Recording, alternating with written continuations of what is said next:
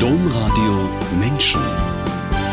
Podcast. Antonio Guterres, der Generalsekretär der Vereinten Nationen, hat im Februar diesen Jahres gesagt, ich weiß, dass die Menschen überall ängstlich und wütend sind. Ich bin es auch. Jetzt ist es an der Zeit, der Wut Taten folgen zu lassen. Jeder Bruchteil eines Grades zählt.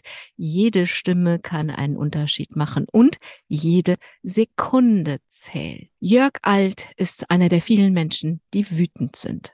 Jörg Alt ist wütend, weil er extrem gut informiert ist über die Klimakrise und weil er in mehr als vier Jahrzehnten unendlich viele Petitionen und Projekte erfolgreich gestartet hat. Zum Beispiel hat der Jesuit, Sozialwissenschaftler, Sozialethiker und Aktivist 1997 den Friedensnobelpreis für die internationale Kampagne zum Verbot von Landminen mit entgegengenommen.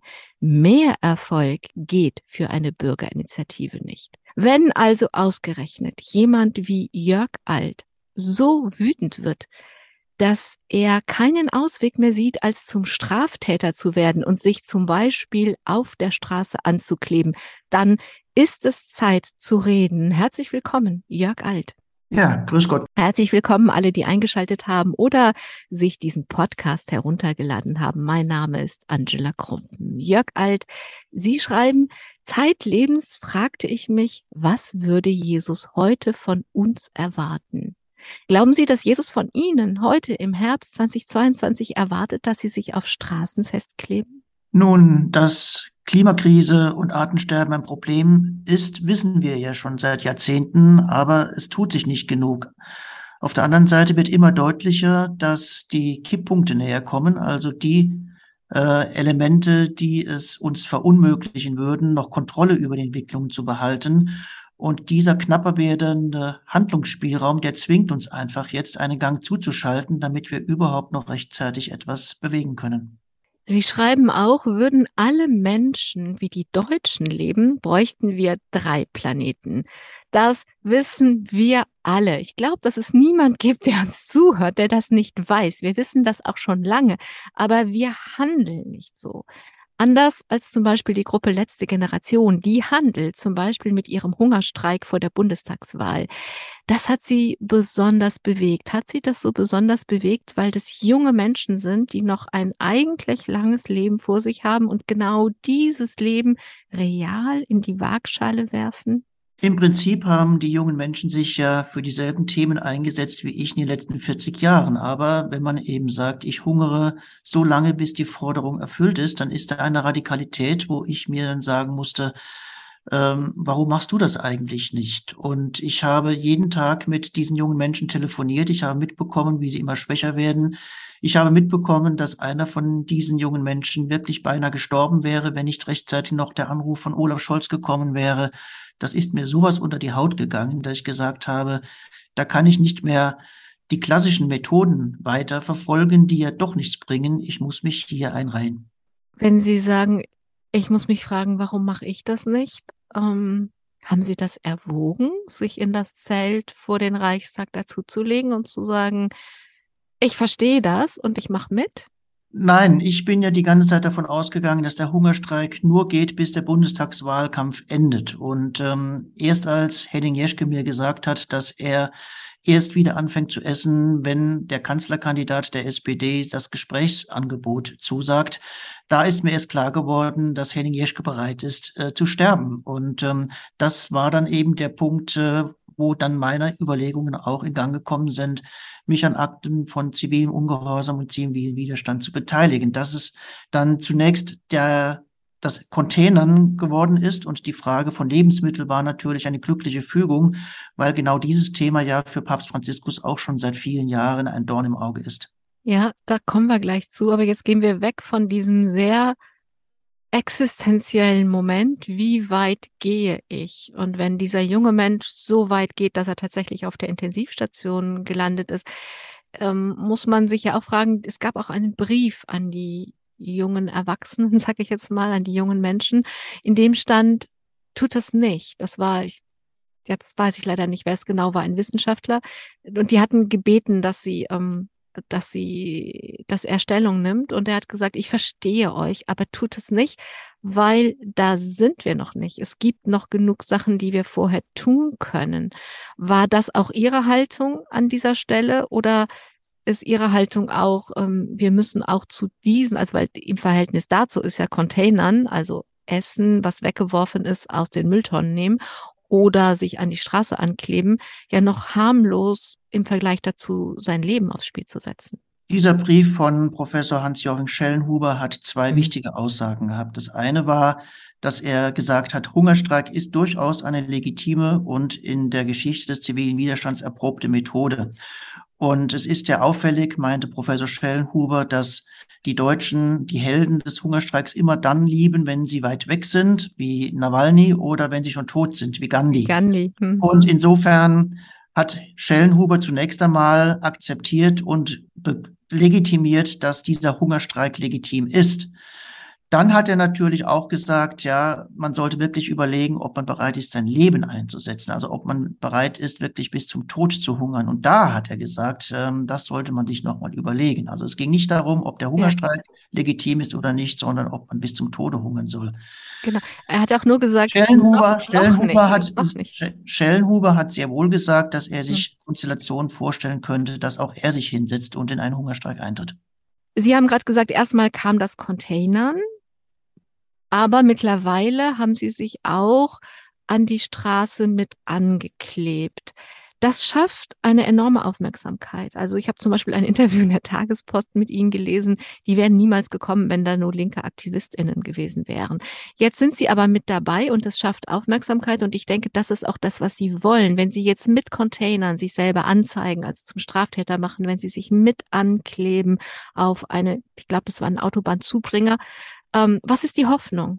Man muss ja bedenken, warum ich das mache. Und ich mache genau. es nicht nur wegen den jungen Aktivisten in Deutschland, äh, sondern ich mache es auch aufgrund unserer Projektpartner in den armen Ländern. Ich arbeite ja für Jesuiten weltweit. Das ist die Entwicklungshilfeorganisation des Jesuitenordens in der zentraleuropäischen Provinz. Und unsere Projektpartner signalisieren uns immer, dass der globale Norden viel zu wenig tut, um der Klimakatastrophe Herr zu werden. Dabei haben wir sie verursacht. Wir haben das Geld, wir haben die Mittel, wir könnten da was tun.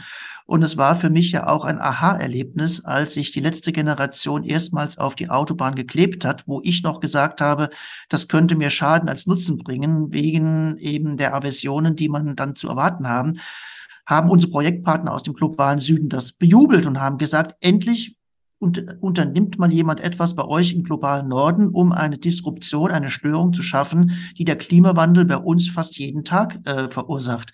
Dass also junge Menschen bereit sind, in Deutschland erfahrbar zu machen, dass Klimawandel eben nicht nur einfach wärmere, angenehmere Temperaturen sind, sondern tatsächlich unser alltägliches Leben durcheinander bringen kann. Und diese Botschaft bringe ich natürlich als Priester, als Ordensmann, als Jesuit auch nochmal in die Debatte ein. Das ist ein Aspekt, den die jungen Aktivisten alleine so nicht ähm, platzieren könnten. Jörg Alt, wir kommen auf Ihre Aktivitäten zurück, natürlich. Aber schauen wir erstmal auf den Weg, der Sie zum Straftäter, der Sie im Moment sind, gemacht hat. Aufgewachsen sind Sie in den 1960er Jahren als Einzelkind, bei allem Schönen in Ihrer Kindheit. Geschwister wären schon auch schön gewesen, sagen sie. Sie sind dann den Jesuiten beigetreten und haben seither viele Brüder, viele Geschwister. Das klingt so einfach, dabei war das ganz abenteuerlich. Angefangen hat es mit dem Brockhaus von 1921. Da standen die Jesuiten zwar drin, aber sie wussten nicht, gibt es die heute noch?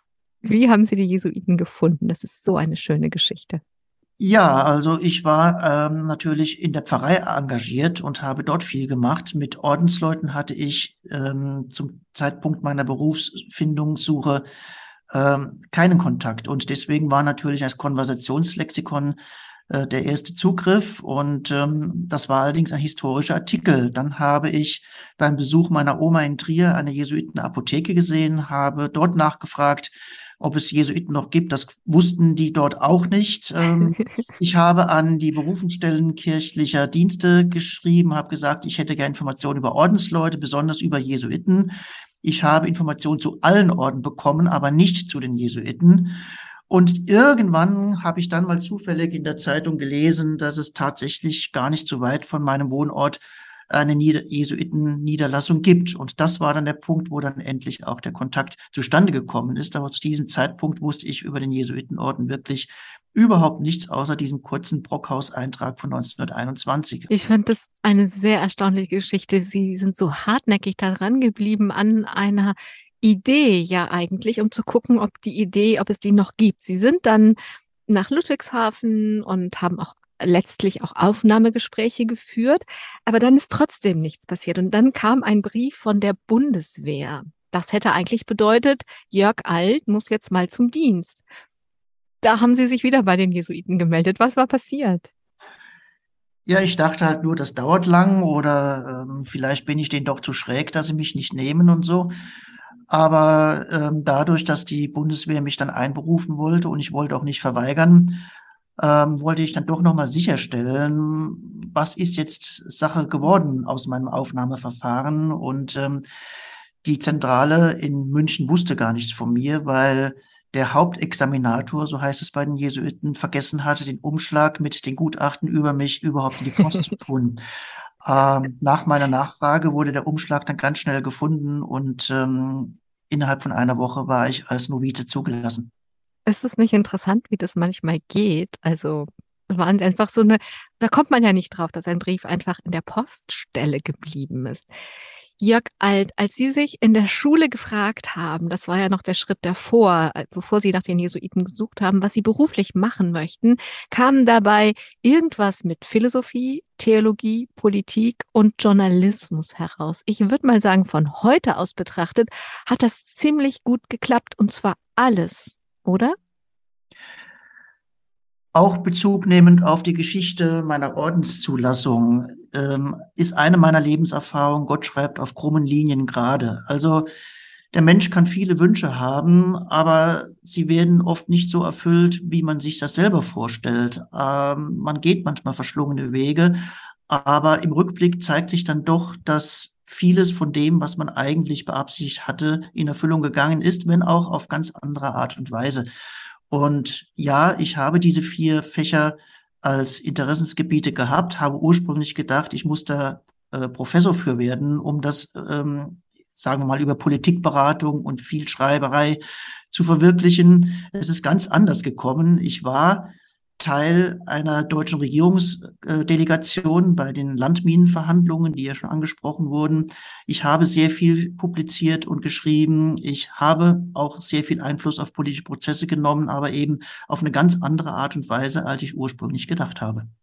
Und wegen Theologie, Sie sind auch Ordens, Ordensmensch und Seelsorger und Priester. Also es ist einfach, wenn ich da drauf schaue, ist einfach alles dabei von dem, was Sie mir erzählt haben, dass Sie als Jugendliche an der Schule sich für Ihr Leben gewünscht haben. Jörg Alt, Sie haben in den letzten, ich sag mal, vier Jahrzehnten ungefähr unglaublich viel getan und veröffentlicht auch.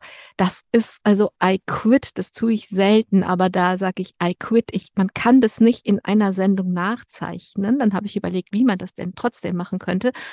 Und ich dachte, wir können über das Oberthema sprechen, und über ein Beispiel vielleicht. Und wenn ich mir so anschaue, welchen Themen sie ihre Lebenskraft gewidmet haben, dann sind es Menschen in der Illegalität, dann ist das die Finanz- und die Steuergerechtigkeit, respektive schreiende Ungerechtigkeit. Und jetzt ist es die Klimakatastrophe, der Klimawandel, je nachdem, wie man es ausdrücken will. Und da geht es ja auch um Klimagerechtigkeit.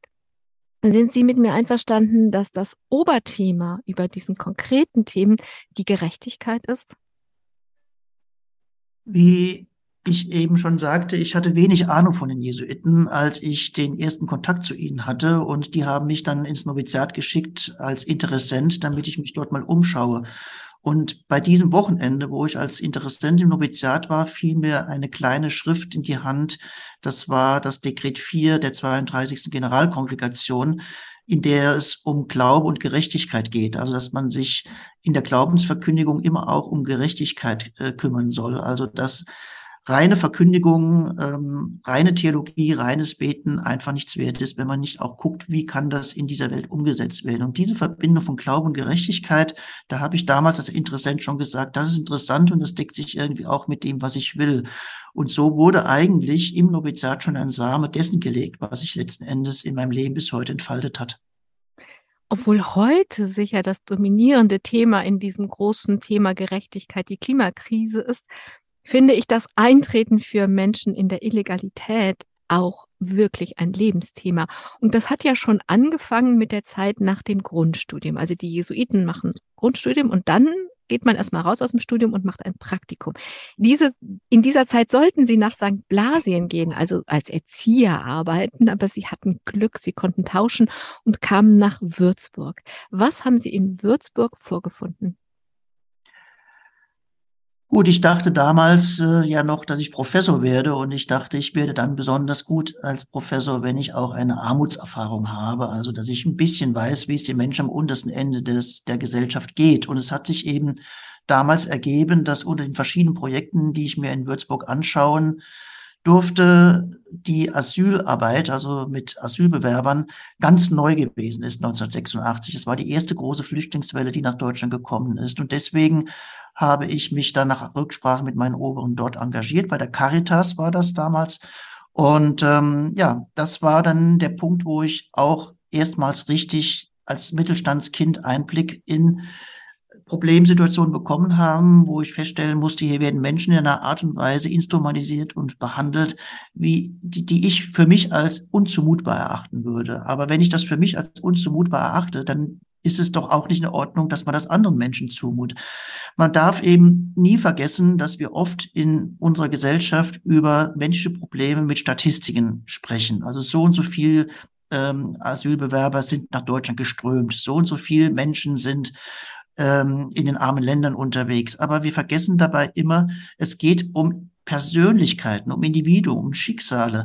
Und es ist für mich auch immer eben wichtig, das Gesicht, den Menschen hinter den Statistiken sichtbar zu machen. Und deswegen schreibe ich auch so viel und versuche auch immer über Human Interest Biografien einzubringen, dass die Menschen verstehen, wenn ich eine Gesetzesänderung fordere, warum ich die fordere, warum Menschen unter dem Ist-Zustand leiden.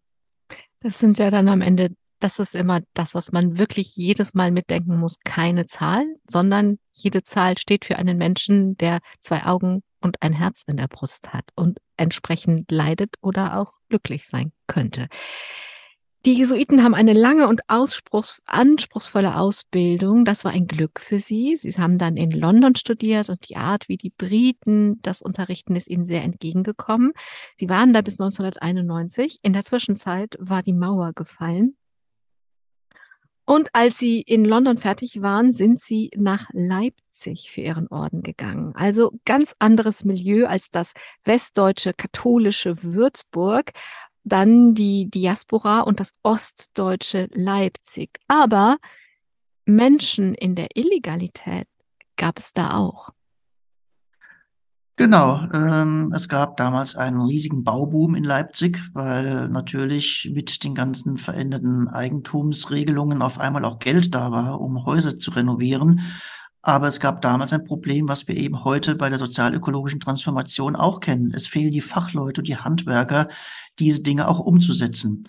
Und in Ostdeutschland war eben das Problem so gelöst, dass sehr viele Billig- und Billigstarbeiter aus Osteuropa zugewandert sind, die dann eben für die deutschen Generalunternehmer über Sub, Sub, Sub, Sub, Subunternehmen die Drecksarbeit gemacht haben. Also die Entkernung von Räumen, Innenausbau, äh, Stahlflechter, also alles Arbeiten, die sehr unpopulär, zum Teil auch dreckig und gefährlich gewesen sind. Und ja, eben das waren dann die berühmten Menschen ohne Aufenthaltsstatus, ohne Arbeitserlaubnis, die in Leipzig zu Tausenden anzutreffen waren. Sie haben das dann auch wissenschaftlich untersucht und ich fand das ganz spannend zu sehen, dass in Leipzig ähm, die Menschen in der Illegalität bleiben mussten. Die wollte, die sollten zwar arbeiten, aber die sollten die Drecksarbeit machen, aber die sollte keiner so richtig gehen, weil sie sehen. Aber in München zum Beispiel gab es mindestens genauso viel illegale, illegale Arbeit und Menschen in der Illegalität. Aber da haben die Menschen eher in Haushalten gearbeitet und waren die sogenannten Perlen und wurden also wurden geschätzt und gewertschätzt, also in der Illegalität natürlich, aber für ihre Arbeit wenigstens gewertschätzt. Das fand ich spannend, wie unterschiedlich das dann wird plötzlich oder sein kann plötzlich. Ja, so ist das in der Wirtschaft. Was heißt das, so ist das? Das verstehe ich nicht. Naja gut, ähm, Bauarbeit, das läuft natürlich über Gewerke und Gewerbe und über Firmen und man kann das ähm, deutlicher vor der Öffentlichkeit ähm, verschleiern. Also ich war mir manchmal unsicher, ob die Arbeitskollegen überhaupt wussten, was mit diesen ähm, Osteuropäern ist, die neben ihnen gearbeitet haben. Während mhm. natürlich, wenn ich eine Pflegerin für meine Oma anstelle, und weiß, die kommen aus der Ukraine, dann weiß ich natürlich auch, dass die keine Arbeitserlaubnis haben und ähm, dass ich die schwarz äh, äh, anstelle und ähm, dass das mit den ganzen Risiken von Enttarnung, Unfall, Nichtversicherung und so weiter verbunden ist. Das heißt, es ist einfach diese Unmöglichkeit, nicht hinzugucken. Wenn ich jemanden privat einstelle oder nicht einstelle, dann muss ich hinschauen, wenn da einfach Häuser oder Hochhäuser entstehen, wer da arbeitet, warum der arbeitet, was der für Papiere hat, da kann ich weggucken. Habe ich es jetzt verstanden? Ja, es wäre die Frage von Zahlen, anonymen Kontexten und eben ja. Beziehungen. Und Menschen. Jörg Alt, ich überspringe mal ganz viel in Ihrem Leben, unter anderem die Landminen und den Friedensnobelpreis den Sie für diese Initiative mit entgegennehmen konnten. Und gehe mal direkt ins Jahr 2003. Das tue ich, damit wir bei diesem einen Beispiel, diesem einen Lebensthema bleiben können. 2003 ist Ihre Doktorarbeit erschienen. Leben in der Schattenwelt heißt die. Und die hat eine ganz und gar ungewöhnliche Geschichte, denn die Arbeit war schon fertig, bevor Sie Ihren Doktorvater überhaupt gesucht haben. Und Sie haben neun angeschrieben und sieben haben gesagt, ja, sehr gerne. Sie können diese Arbeit so publizieren, denn eine Ihrer Bedingungen war, dass Sie nichts mehr mehr an dem Buch ändern. Sehr ungewöhnlich, oder? Ja, ich habe meine Doktor in sechs Monaten gemacht. Also ich habe bis jetzt noch keinen gefunden, der es ähnlich schnell geschafft hat. Ähm, es war damals eben die Situation, dass dieses Buch schon meine dritte Arbeit zum Thema illegale Migration gewesen ist. Und meine Kollegen haben gesagt, jetzt hast du schon so viel dazu publiziert. Ähm, such dir doch einfach einen Professor, der bereit ist, dir einen Doktor dafür zu geben, weil ja Sinn und Zweck einer Promotion ist ja, dass man etwas zur Wissenschaft beisteuert, was so vorher noch nicht vorgelegen hat. Und da ich mich mit einem Milieu beschäftigt habe, was zu diesem Zeitpunkt noch so gut wie gar nicht im Blick der organisierten Forschung gewesen ist, äh, habe ich eigentlich diesen Aspekt erfüllt. Und genau das wurde ja dann auch honoriert von den Professoren, die ich angeschrieben habe, die alle gesagt haben, jawohl, das ist vielleicht methodisch, wissenschaftlich jetzt nicht so ausgereift, wie es nach deutschen Standards nötig ist, aber es ist auf jeden Fall ein Beitrag von neuem Wissen zu dem, was vorher noch nicht da gewesen ist. Und dafür kann man einen Doktor vergeben. Das klingt jetzt so ein bisschen nach Abstrichen in der A- oder in der B-Note, weiß ich jetzt nicht, eher in der A-Note. Aber Sie haben 2004 für diese Doktorarbeit den Augsburger Wissenschaftspreis bekommen. Was glauben Sie, warum, wenn Sie gleichzeitig sagen, ja, vielleicht erfüllt das nicht alle wissenschaftliche Standards in Deutschland? Also warum haben Sie diesen Wissenschaftspreis bekommen? Naja, genau. Der, der Laudator von mir war der Präsident der Deutschen Forschungsgesellschaft, ähm, Professor Frühwald, und der hat gesagt, er hätte selten eine Arbeit gelesen, die wissenschaftlich so lausig begründet gewesen ist, aber auch selten eine Arbeit gelesen, die gesellschaftspolitisch so relevant gewesen sei. Und ähm, in diesem Fall wären natürlich beide Aspekte in Spannung gewesen, aber man hätte trotzdem gesagt, dass eben aufgrund der Relevanz von dieser Arbeit ähm, der Preis ähm, angebracht wäre. Und ähm, man muss ja bedenken, dass in Deutschland der Zugang zu diesem Milieu der illegalen Migranten und Schleuser ähm, sehr schwierig gewesen ist und ich mir auch eine eigene Methode entwickeln musste, um überhaupt zu vergleichbaren, statistisch relevanten Aussagen zu kommen. Also es war alles Stochern im Dunkel, aber eben mit den Vorlagen, die ich dann für meine Arbeiten erarbeitet habe, war es dann nachfolgenden Wissenschaftlern leichter möglich, eben auch Daten zu sammeln. Ich glaube, heute ist das Thema illegale Zuwanderung nach Deutschland ähm, relativ einfach äh, zu erforschen, weil eben natürlich auch in der Folge von meiner Arbeit es zu einigen Gesetzesveränderungen gekommen ist, die den Kontakt mit dieser Personengruppe äh, vereinfacht hat und aus dem Anruch der Strafbarkeit und der Kriminalität geholt hat. Das war jetzt nur so ein Nebensatz, aber in dem Nebensatz, ähm, dass es zu Gesetzesänderungen gekommen ist, die die, die die Erforschung erleichtern, steckt ja schon auch drin. Sie haben am Anfang gesagt, ich habe mir vorgestellt, ich werde Professor und ich mache Politikberatung, dass Sie Politikberatung gemacht haben. weil sonst gäbe es ja nicht veränderte Gesetze deswegen. Nach dieser Zeit waren Sie, ich sag mal, müde oder angestrengt. Sie wollten jedenfalls eine Auszeit machen und sind nach Boston gegangen. Da wähnten Sie sich eigentlich sicher vor diesem Lebensthema. Sie wollten ja auch mal Pause machen, aber Sie hatten sich total getäuscht. Warum?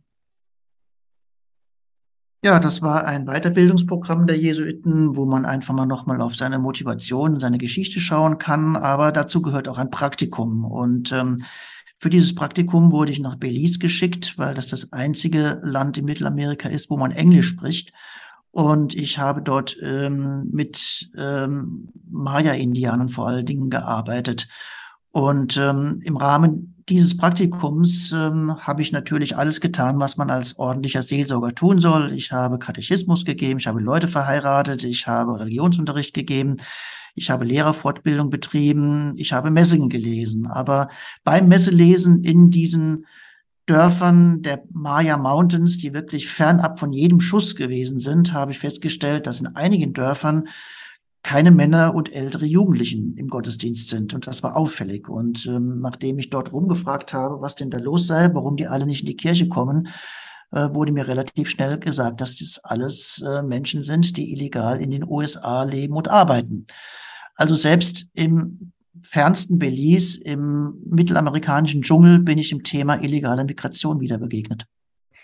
Und dieses Mal ja auf der anderen Seite der Kette, also am Anfang, dort, wo die Menschen leben und nicht weiterleben können, weil die Bedingungen so sind, dass sie irgendwo anders auch um den Preis der Illegalität ihr, ihr Glück oder mindestens ihr Auskommen suchen. Sie haben dann diese Zeit, die war eigentlich, glaube ich, weiß nicht, ein halbes oder ein Jahr ausgelegt, auf drei oder vier Jahre ausgedehnt. Jedenfalls sind Sie eine ganze Weile da geblieben. Was haben Sie in dieser Zeit über Ihr Lebensthema gelernt? Ja, es war das erste Mal in meinem Leben, dass ich die Migrationskette an beiden Enden untersuchen konnte. Also sowohl, warum Menschen auf den Gedanken kommen, ihr Heimatland, ihr Dorf, ihre Familie, ihre Verwandtschaft zu verlassen, was sie sich davon erhoffen, und ähm, ja, was dann am Zielort der Migration äh, die Realität ist. Und ich habe ja dann nach meiner Zeit als Seelsorger in Punta Gorda eine Zeit in Los Angeles verbracht, wo dann die meisten dieser Menschen gelebt und gearbeitet haben. Und es ist natürlich auch irgendwie herzzerreißend zu sehen, wie Träume und Hoffnungen zerplatzen, weil natürlich haben diese Menschen dort Jobs gehabt, aber was eben selten mitbedacht wird, wenn man sich auf ein illegales Migrationsprojekt begibt, ist, dass Leben in dem Zielland ja auch kostet. Also man muss Wohnungen haben, man muss Krankenkosten finanzieren, man muss von irgendetwas leben, man muss Strom und Gas bezahlen. Also die Leute haben erbärmlich gelebt, um dann überhaupt von ihrem verdienten Geld dann noch etwas abzweigen zu können und mit diesem Geld dann ihre Familien im Herkunftsland unterstützen zu können. Jörg Alt, kommen wir, versuchen wir zurückzukommen zu Ihrer, ich nenne es mal Radikalisierung, die gerade passiert, die gerade stattfindet und trotzdem nochmal zurückzugucken, denn Sie haben gerade, ne, ich habe es versucht nochmal herauszuheben, mit diesem Nebensatz gesagt, es sind wegen Ihrer Doktorarbeit alleine schon Gesetze geändert worden. Sie haben ähm, ganz viele Petitionen und Projekte vorangebracht. Ich habe, ähm, Sie haben von dem Nobelpreis erzählt für diese Landminen, Anti-Landminen-Kampagne. Ähm, Sie haben sich sehr eingesetzt für die sogenannte Finanztransaktionssteuer, und waren fast am Ziel. Da allerdings ist dann am Ende ähm, das Gegenteil draus geworden. Und das, denke ich mal, kann sehr frustrierend sein. Aber so insgesamt haben Sie ja unglaublich viel erreicht. Gehen Sie, sind Sie mit mir da einer Meinung oder sagen Sie eher, also sind Sie mit mir einer Meinung, dass Sie durch Ihre Publikationen, Ihre Projekte und die Verbindung von Theorie und Praxis wirklich viel erreicht haben?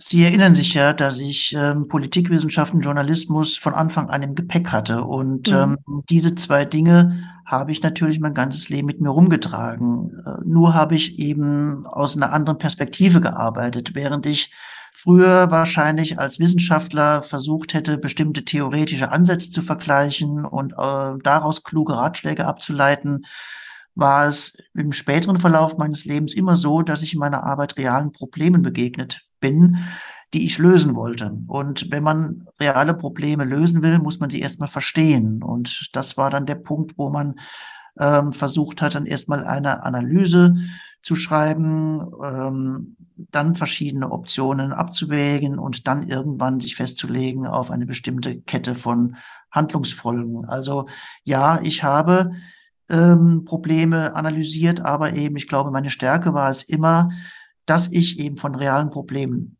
ausgegangen bin, dass es mir möglich war, als Nicht-Experte die Erklärung so zu formulieren, dass ich sie zunächst einmal verstanden habe und es dadurch dann auch geschafft habe, es vielen anderen zu erklären, die auch keine Experten auf dem Gebiet sind, aber dann durch meine Erklärungen gemerkt haben, hoppla, ja, da ist tatsächlich ein Problem und da müssen wir was tun. Dann war man natürlich auch nochmal ganz anders bereit, zuzuhören, ähm, welche Empfehlungen und Vorschläge für Lösungen ich dann unterbreitet habe. Weil wir das nicht so im Einzelnen angucken können. Meine Frage zielt dahin, würden Sie sagen, ja, durch diese Art in der Welt zu sein und Dinge zu analysieren und so aufzubereiten, dass Menschen sie verstehen können und die Notwendigkeit verstehen können, dass einfach viele, viele Dinge auch besser geworden ist, dass reale Lebensumstände von Menschen besser geworden ist, dass sie in diesem Sinne viel erreicht haben. Gehen Sie mit mir da d'accord? Das bestreite ich nicht. Also ich denke schon, dass mein Leben sehr erfolgreich gewesen ist und ich ähm, erstaunlich viel erreicht habe. Aber das Problem, was wir ja gerade im Moment haben, ist, dass wir trotzdem in diesem Tempo nicht weitermachen können, weil die Wissenschaft sagt, also wir haben nur noch ganz wenige Jahre Zeit, um ein riesiges Projekt zu stemmen. Ja. Und das ist eben genau der Punkt, wo ich dann auch mich nicht auf meinen Lorbeeren ausruhen kann und sage, ja gut, dann es war ja nicht erfolglos, machen wir jetzt mhm. einfach mal weiter, ähm, mhm. sondern wo ich mir sage, da muss jetzt ein Gang hochgeschaltet werden.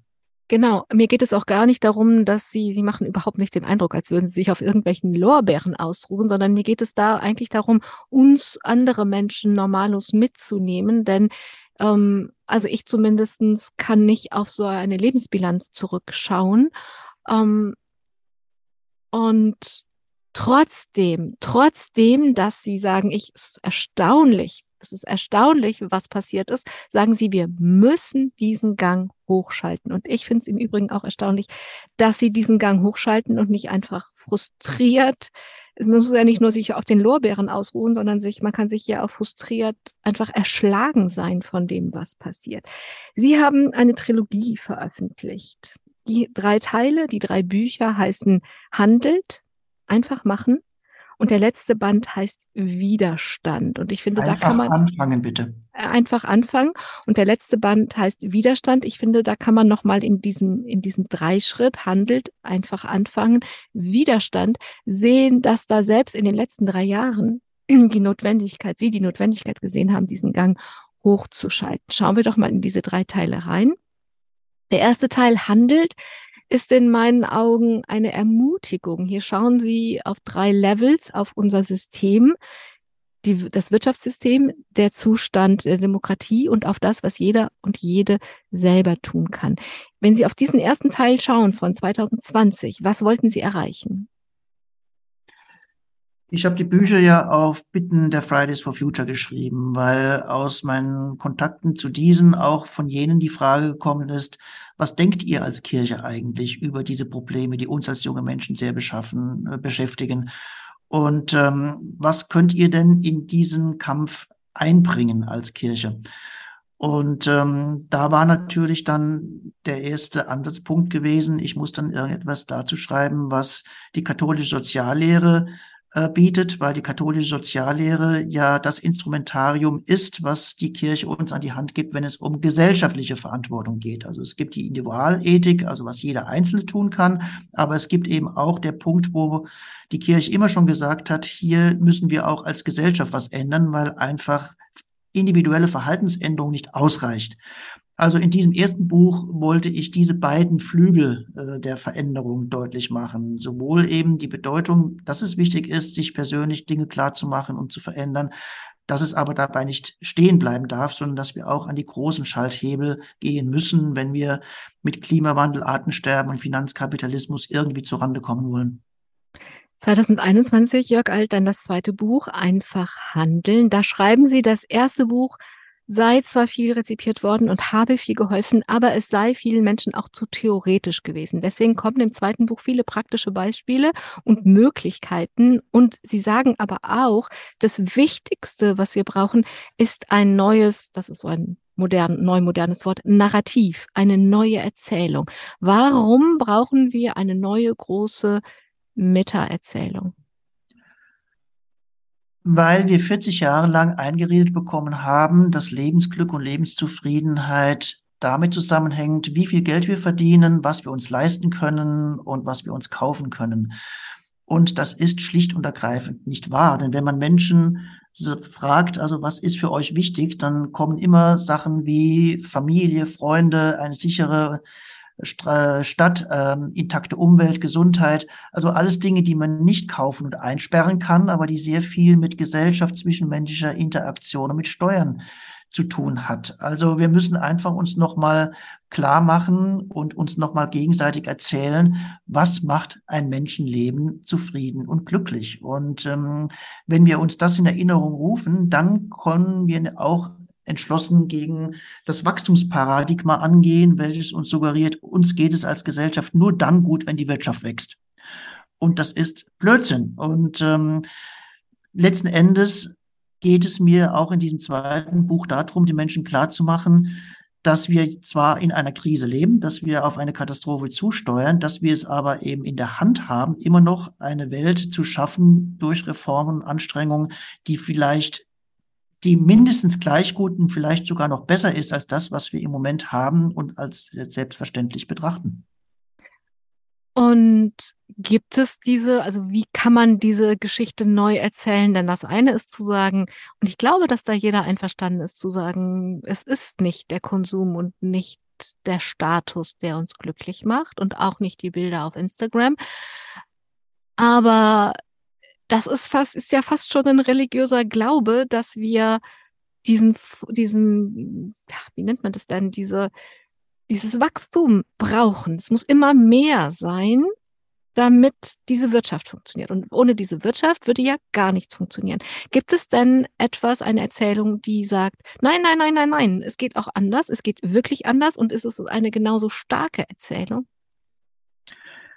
Gut, letzten Endes muss jeder sich diese Erzählung selber schreiben. Aber ich denke, wir müssen zum Beispiel ganz klar benennen, wer die Guten und die Bösen in dieser Geschichte sind. Und im Moment wird ja immer deutlicher, dass die Profiteure des aktuellen Systems eben Finanzkapitalismus und fossile Konzerne, Konzerne die absolut Bösen sind, weil sie das Überleben der Menschheit bedrohen und trotzdem immer noch weiter Geschäfte machen wollen und staatliche Subventionen abgreifen wollen. Also das sind die Bösen. Und die Guten sind all jene, die sich dagegen stemmen und dagegen zur Wehr setzen. Und viele zucken zusammen, wenn man in dieser klaren Schwarz-Weiß-Sprache spricht. Aber mhm. so ist es nun mal und das kann man begründen. Ja, ich kann jetzt ähm, gerade bei fossilen Konzernen kommen ja mehr und mehr Studien zum Vorschein, die belegen, wie diese Konzerne die Öffentlichkeit Jahrzehnte belogen haben, obwohl sie selbst Klimawissenschaftler eingestellt haben, die ihnen gesagt haben: Hey Leute, wenn ihr so weitermacht, untergrabt ihr euer eigenes Geschäftsmodell. Und das hat die nicht gejuckt, weil sie gesagt haben, die nächste Quartalsbilanz ist uns wichtiger als das Überleben der Menschheit. Und auf diese Art und Weise, wenn in dieser Drastik, ähm, denke ich, ähm, kann man wirklich auch der Öffentlichkeit vermitteln, warum wir im Moment am Abgrund stehen und äh, was uns helfen kann, nochmal einen Schritt zurückzudrehen und ähm, Alternativen umzusetzen. Ich habe danach gefragt, weil wir müssen ja auf diese große Diskrepanz schauen, dass wir das alles wissen, aber viel zu wenig Menschen handeln. Oder wenn sie handeln, ist es nicht entschieden genug oder nicht umfassend genug. Und einer der Gründe, wenn ich mit Menschen spreche, ähm, also ich erinnere mich an ein, an ein Gespräch mit einem meiner Kinder, da war das so neun Jahre alt, acht, neun Jahre alt und hat ähm, äh, hat begriffen, dass es anderswo, wenn es ne, dann erstmal in andere Familien ging und dann, dass da zum Beispiel andere Milch auf dem Tisch stand. Und dann irgendwie im Urlaub stand er vor mir und sagte, Mama, weißt du, wenn du die Demeter-Milch kaufst, ne, also eine Biomilch, ähm, dann bist du doch damit alleine, dann kannst du doch gar nichts ändern. Alle anderen gehen doch zum Aldi. Und kaufen andere Milch. Und ich habe damals vertreten, dass ich das verstehe, aber dass ich ja nur das machen kann, was ich machen kann und mehr kann ich nicht. Und ich weiß aber, dass ganz viele Menschen das als Hemmnis haben und denken, ja, was bringt es, wenn ich die andere Milch kaufe, um bei diesem kleinen Beispiel zu bleiben? Ähm, weil das ist ja nur ein Tropfen auf den heißen Stein. Also wir brauchen ja irgendwie das Gefühl, dass dieses Handeln einen Sinn machen würde. Genau, deswegen sage ich ja auch in meinen Büchern immer, wir brauchen beides. Wir brauchen sowohl das individuelle Beispiel und ich mag dann eher Mutter Teresa, die sagt, ja, das mag ein Tropfen im Meer sein, aber wenn es den Tropfen nicht gäbe, würde er fehlen.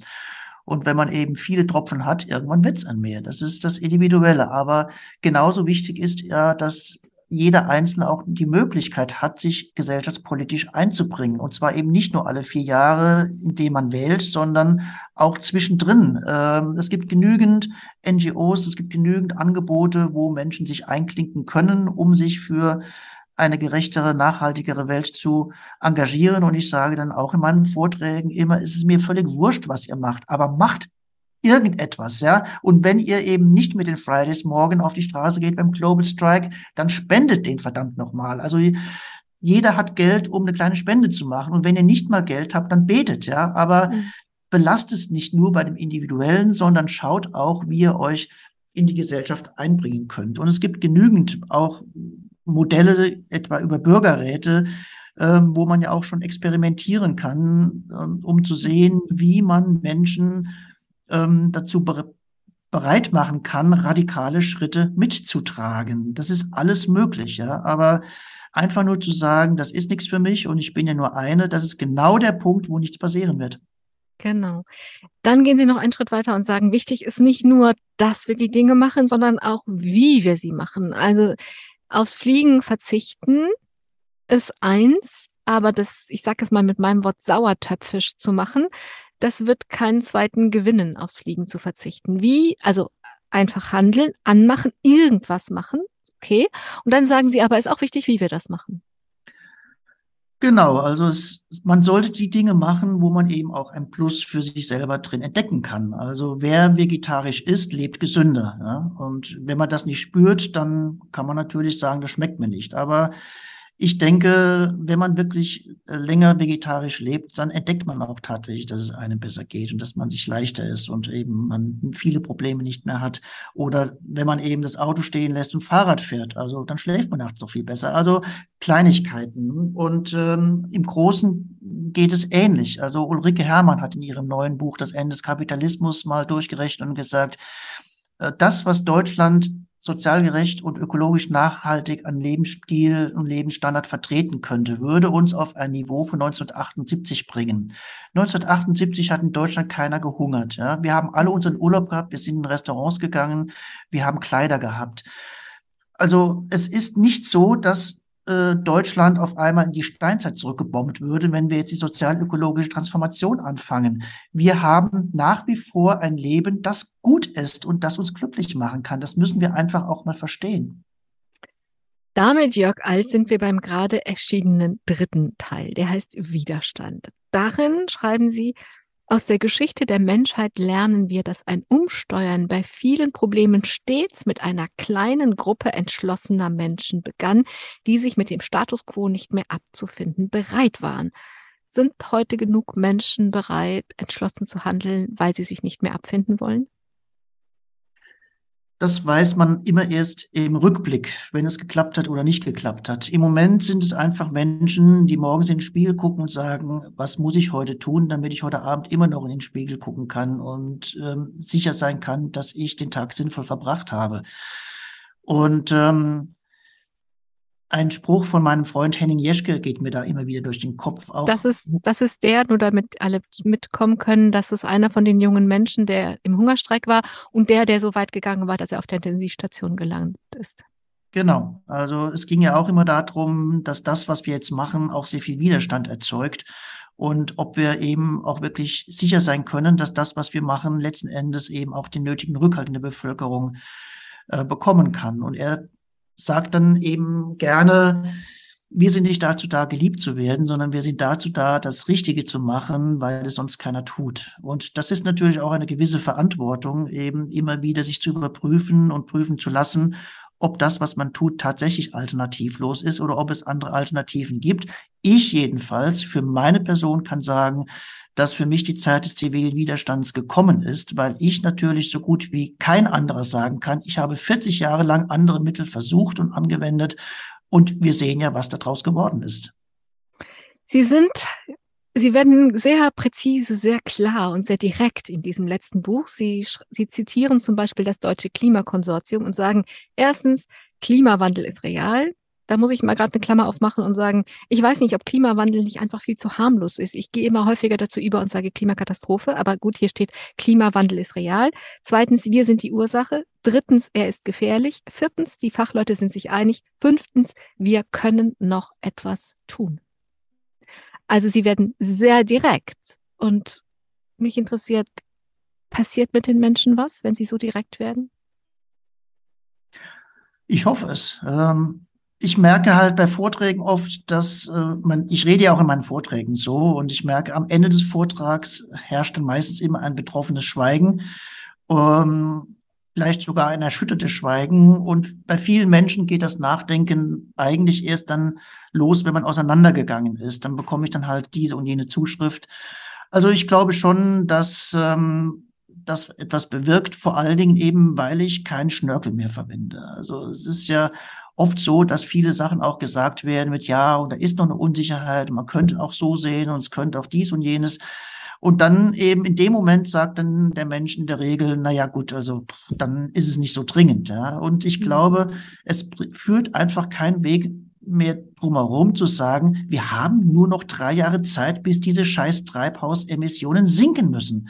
Das ist irre wenig Zeit für ein irre großes Projekt, aber das ist die Zeit, die die Wissenschaft uns nennt und das ist die Schwelle, an der es gefährlich wird, an der uns die Entwicklungen entgleiten könnten.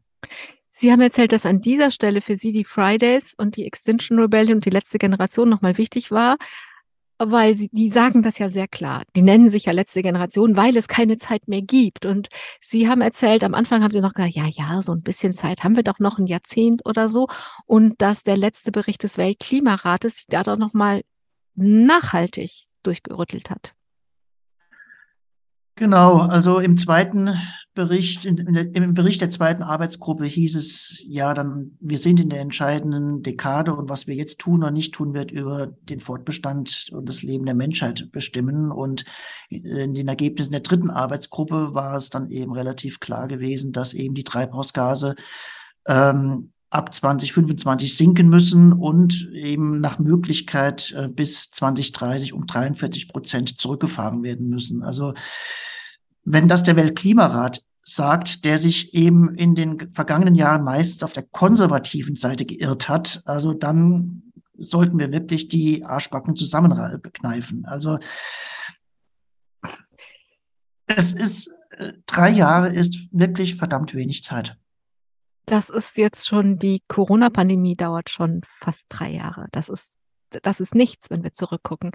Jörg Alt, Sie zitieren an einer Stelle, dann an vielen Stellen, aber an einer Stelle, die ich jetzt auch zitieren möchte, die Extinction Rebellion und sagen, wenn wir der Klimakrise ins Gesicht schauen, dann kann man der Verzweiflung nicht entkommen. Das sage ich deswegen, weil Verzweiflung ein unglaublich schwieriges und schwer auszuhaltendes Gefühl ist. Aber ich selber bin davon überzeugt, dass wir tatsächlich uns damit konfrontieren müssen, also mit dieser Verzweiflung, dass es so eine Riesenaufgabe ist und dass es so ein Schneckentempo hat und dass das, Sie haben eben gesagt, die Finanzmärkte und die fossilen Konzerne, dass die immer noch die Macht haben und so weiter. Also sind Sie mit mir da, gehen Sie mit mir da d'accord, dass es, dass es erstmal dieses, diese Konfrontation braucht?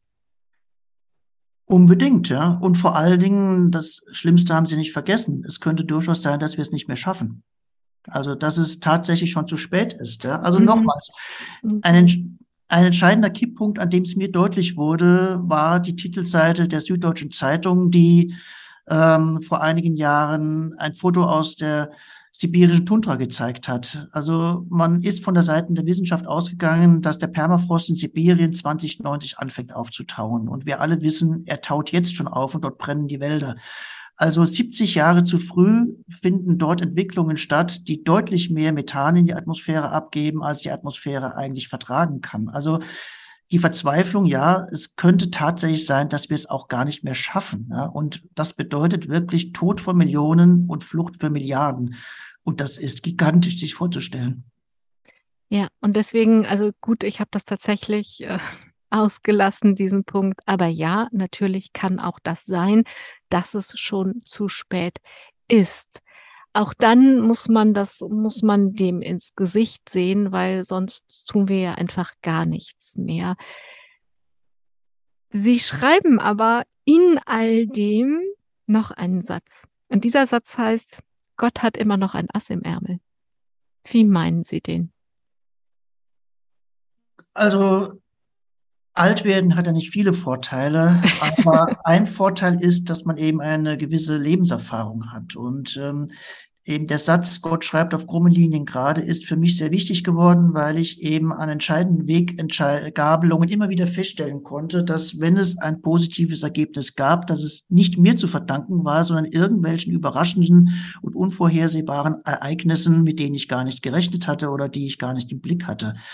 Also zum Beispiel der Tod von Lady Di während der Antipersonenminenkampagne. Ich habe am Anfang gedacht, mein Gott, die stiehlt uns alle Schlagzeilen. Dabei war es der Tod von Lady Di, der letzten Endes dazu geführt hat, dass wir diese Konvention bekommen haben, weil wir die britische Regierung unter Druck setzen konnten mit dem Argument, wenn ihr nicht für diese Konvention seid, dann verratet ihr das Testament und das Erbe von Lady Di.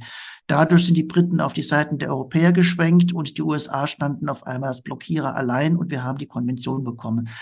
Ähm, das war absolut überraschend und nicht vorhersehbar.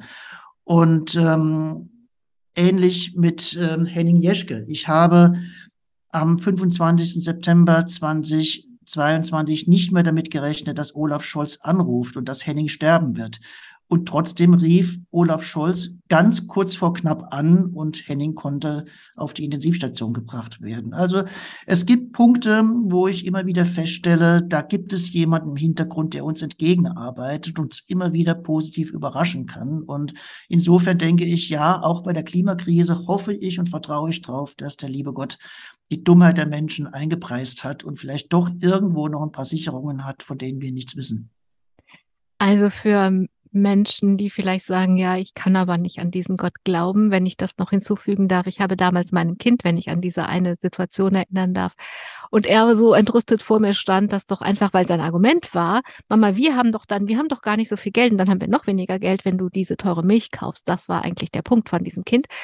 Und ähm, ich habe damals gesagt, weißt du, ja, ich, ich kann nur das tun, was ich tun kann, das aber kann ich tun. Und ich habe ihm damals kindgerecht die, das, was ich davon verstanden habe, von der Chaos-Theorie und vom Flügelschlag des Schmetterlings erzählt und gesagt, das ist das und das ist tatsächlich das, was mir hilft auch. So und mir hilft dieses, ähm, dieses der Flügelschlag des Schmetterlings. Irgendetwas. Es war in dem Fall der Tod von von Lady Di. Irgendwas passiert, mit dem keiner rechnet und es nimmt eine völlig andere Wendung. Und mir hilft das, meins zu tun, weil ich ja nicht weiß, welchen Einfluss das hat, weil ich mir immer wieder sage, ja, was weiß denn ich?